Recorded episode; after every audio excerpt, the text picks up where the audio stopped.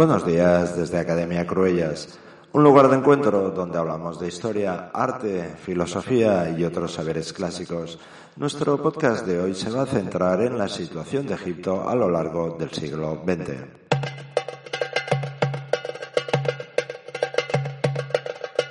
El compromiso de Estados Unidos con Egipto comenzó con esfuerzos e iniciativas principalmente de carácter religioso y de carácter privado. La más importante eh, es cuando misioneros protestantes fundaron un centro de educación secundaria en el año 1920 para 20 jóvenes egipcios. Este centro creció rápidamente para convertirse en la organización que hoy conocemos como la Universidad Americana del Cairo. Mientras tanto, el gobierno americano no mostró prácticamente ningún interés por Egipto. El ámbito propicio para el desarrollo de las relaciones gubernamentales entre los dos países era bastante escaso hasta el final de la Segunda Guerra Mundial.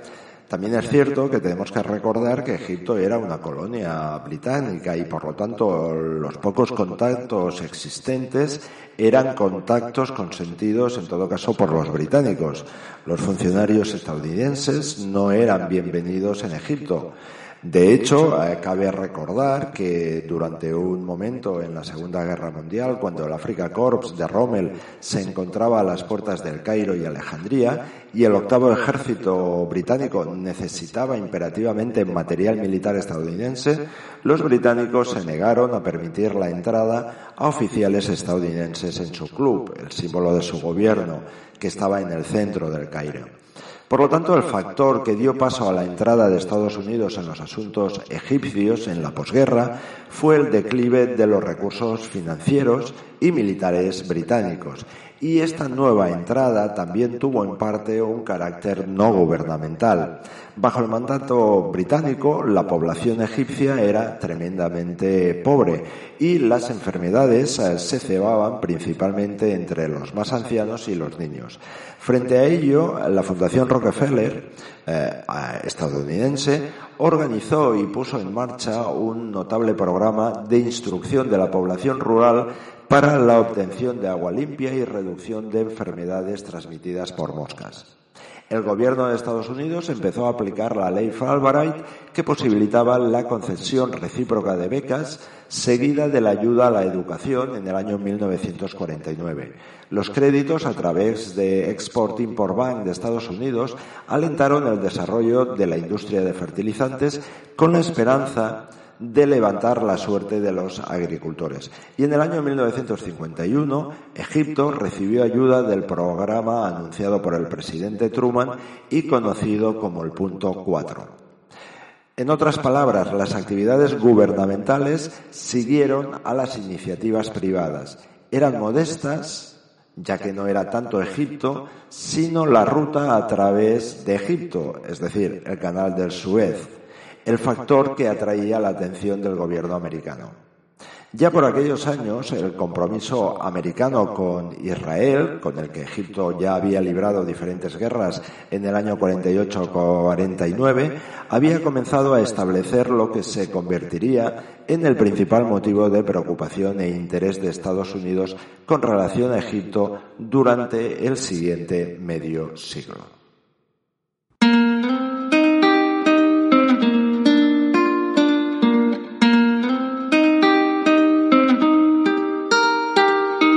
Al mismo tiempo que ocurría todo esto, también sucedía que a los jóvenes mejor formados del, campesinado y de la clase baja urbana se había abierto la vía para convertirse en oficiales del ejército. En su caso, el papel de Israel y su relación con Estados Unidos asumió pronto una importancia primordial. Liderados por Nasser, consideraron su derrota por parte de Israel no solo una humillación en sí mismo, sino como un signo de debilidad del Egipto surgido de casi un siglo de mandato británico. En el sentir de todos estos jóvenes oficiales, el gobierno monárquico no era egipcio, sino el legado del colonialismo. Así fue como, hace ya más de 80 años, en el año 1952, un grupo de jóvenes oficiales, liderados por el teniente coronel Nasser, derrocó al régimen del faraón egipcio, el rey Farouk. Mubarak era entonces oficial de la Fuerza Aérea. La reacción inicial del gobierno americano al cambio, bueno, pues fue entusiasta y parecía que se abría una nueva página en las relaciones entre Washington y el Cairo. Ahora bien, eh, no sería eh, todo tan bonito ni tan fácil. Nasser no quiso adoptar el papel pasivo del antiguo régimen. Al contrario, alentó a otros regímenes árabes a seguir los pasos de Egipto. Su política asustó tanto al gobierno americano como al británico, que temían que socavara sus relaciones con los gobiernos árabes monárquicos y, por tanto, su acceso al petróleo. En medio de todo este clima, la administración de Eisenhower, azuzada por los británicos, buscó vías de acción no diplomáticas. La primera aunque supuestamente secreta, incluía una misión organizada por la CIA para llegar a un entendimiento con Nasser. Por supuesto, esta misión fracasó. Las relaciones entre Gran Bretaña y Egipto y al mismo tiempo Estados Unidos y Egipto se iban deteriorando rápidamente. Los egipcios exigían que los británicos se retiraran de su base militar en el canal de Suez y Nasser siguió apremiando en favor de la reforma o de la revolución en otros países árabes. En el contexto de la Guerra Fría, Washington y Londres temían que la cómoda hegemonía de Occidente fuera reemplazada por la influencia soviética. Acentuaba dichas valoraciones estratégicas, también eh, podríamos decir que asomaba una cierta resaca emocional del pasado el primer ministro británico, Anthony Eden despreciaba a los egipcios de la era colonial, mientras que el presidente egipcio Nasser odiaba y temía a los imperialistas británicos. El secretario de Estado estadounidense John Foster Dulles no se dejaba llevar por las emociones, pero sí es cierto que juzgaba que a Nasser se le podía comprar en caso de que no se le pudiera vencer de tal forma que Estados Unidos ofreció financiar gran parte del coste de aquello en lo que Nasser de alguna forma cifraba la mejor esperanza de Egipto a la hora de obtener riqueza y poder, la presa de Asuán. Pero cuando dicha iniciativa no amansó a Nasser, Estados Unidos repentinamente retiró su ofrecimiento de ayuda en julio de 1956.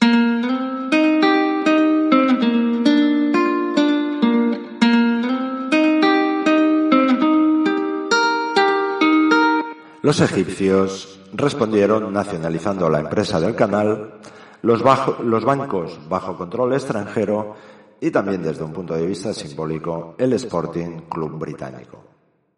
Dicho comportamiento convenció al secretario de Estado Dulles y a su hermano Allen Dulles, que entonces era director de la CIA, de que la brecha entre Estados Unidos y Egipto era insalvable. La CIA realizó un intento de asesinar a Nasser y derrocar su régimen.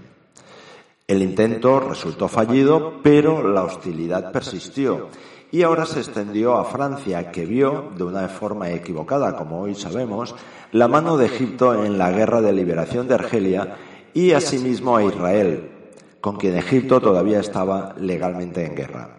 El resultado fue el ataque contra Egipto por parte de Gran Bretaña, Francia e Israel a finales de octubre de 1956. Dicha connivencia se conoce como la crisis de Suez.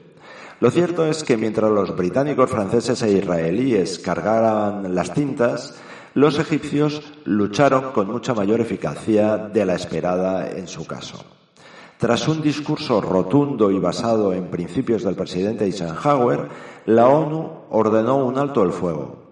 Acto seguido, Oriente Medio se volvió a recostar en un periodo de hostilidad. Esta era la situación cuando llegó a Washington la administración Kennedy.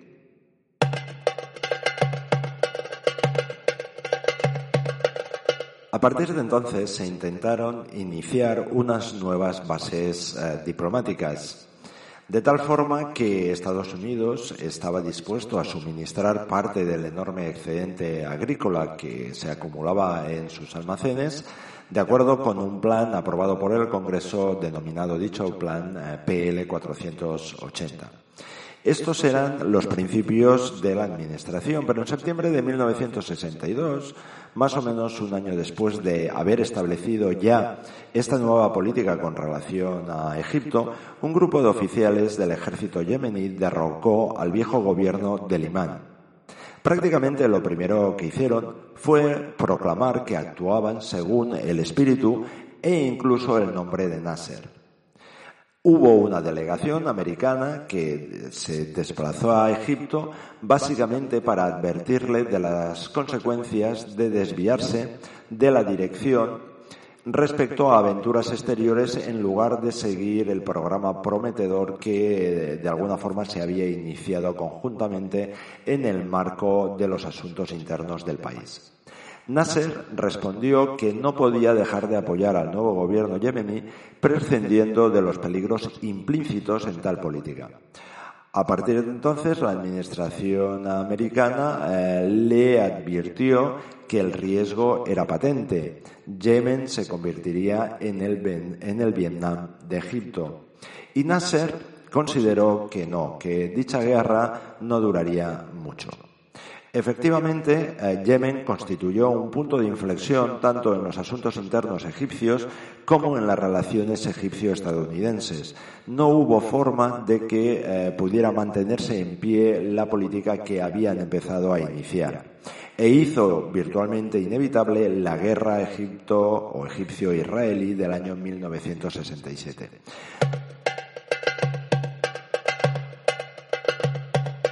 Nasser murió en el año 1970. El lugar de Nasser en el gobierno, aunque no en la mente de los egipcios, fue ocupado por un antiguo colega que Nasser había llegado a despreciar, Anwar el-Sadat.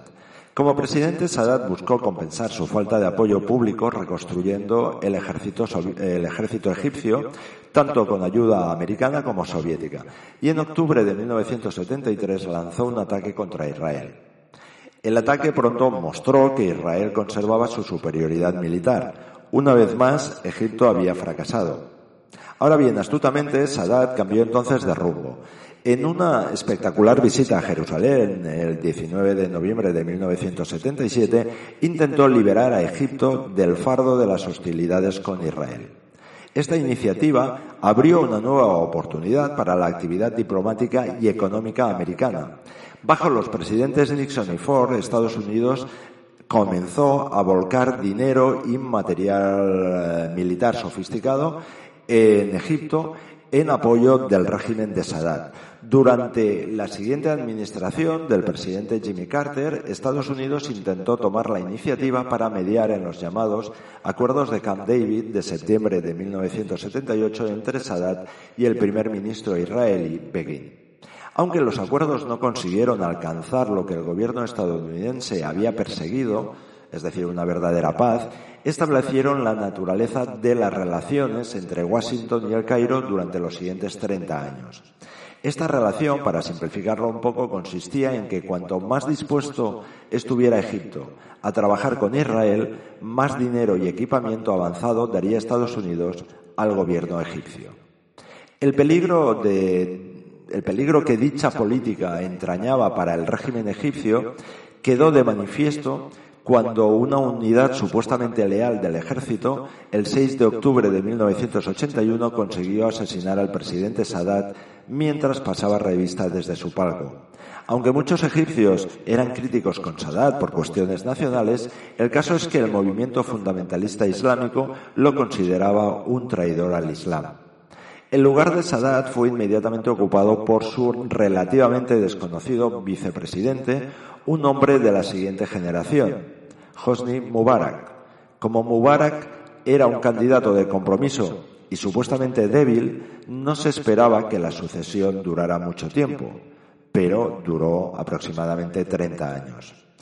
A, a todo ello podemos apreciar un mensaje asociado a la larga historia de Egipto. Un faraón se sienta en el centro de una vasta red burocrática, una red tejida con hilos de hábitos rutinarios, intereses propios, poder policial y veneración. La red es prácticamente indestructible.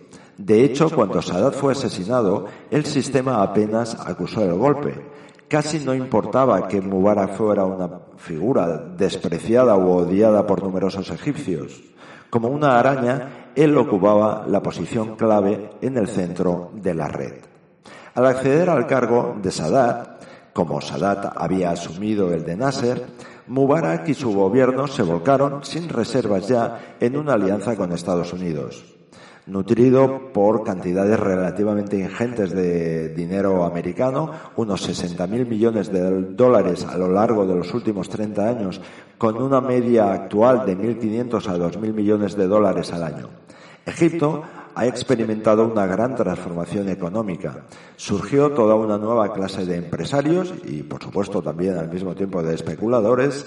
El Cairo y Alejandría prosperaron y en un momento dado la propiedad inmobiliaria a lo largo de las orillas del Nilo se vendía por precios más elevados que al lado de Park Avenue en la ciudad de Nueva York mientras que alrededor de uno de cada 16.000 egipcios se enriqueció enormemente. Se especula, por otro lado, que Mubarak y su familia han amansado de los fondos públicos la cifra increíble de 70.000 millones de dólares.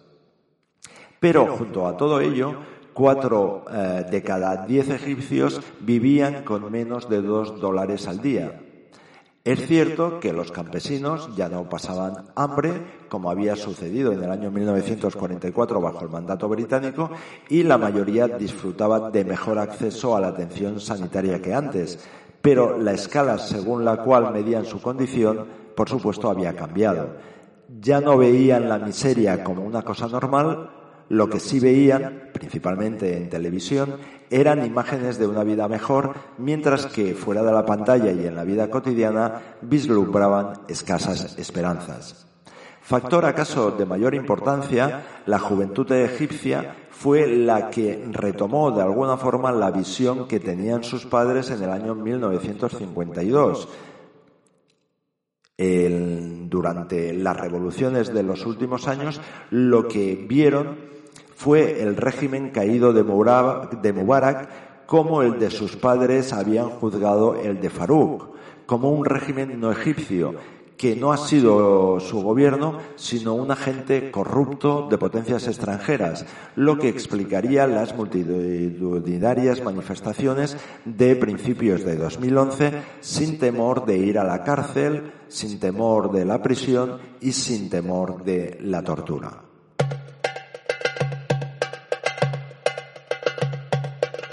Desde Fraga te saluda Oscar Cruellas. Sé feliz.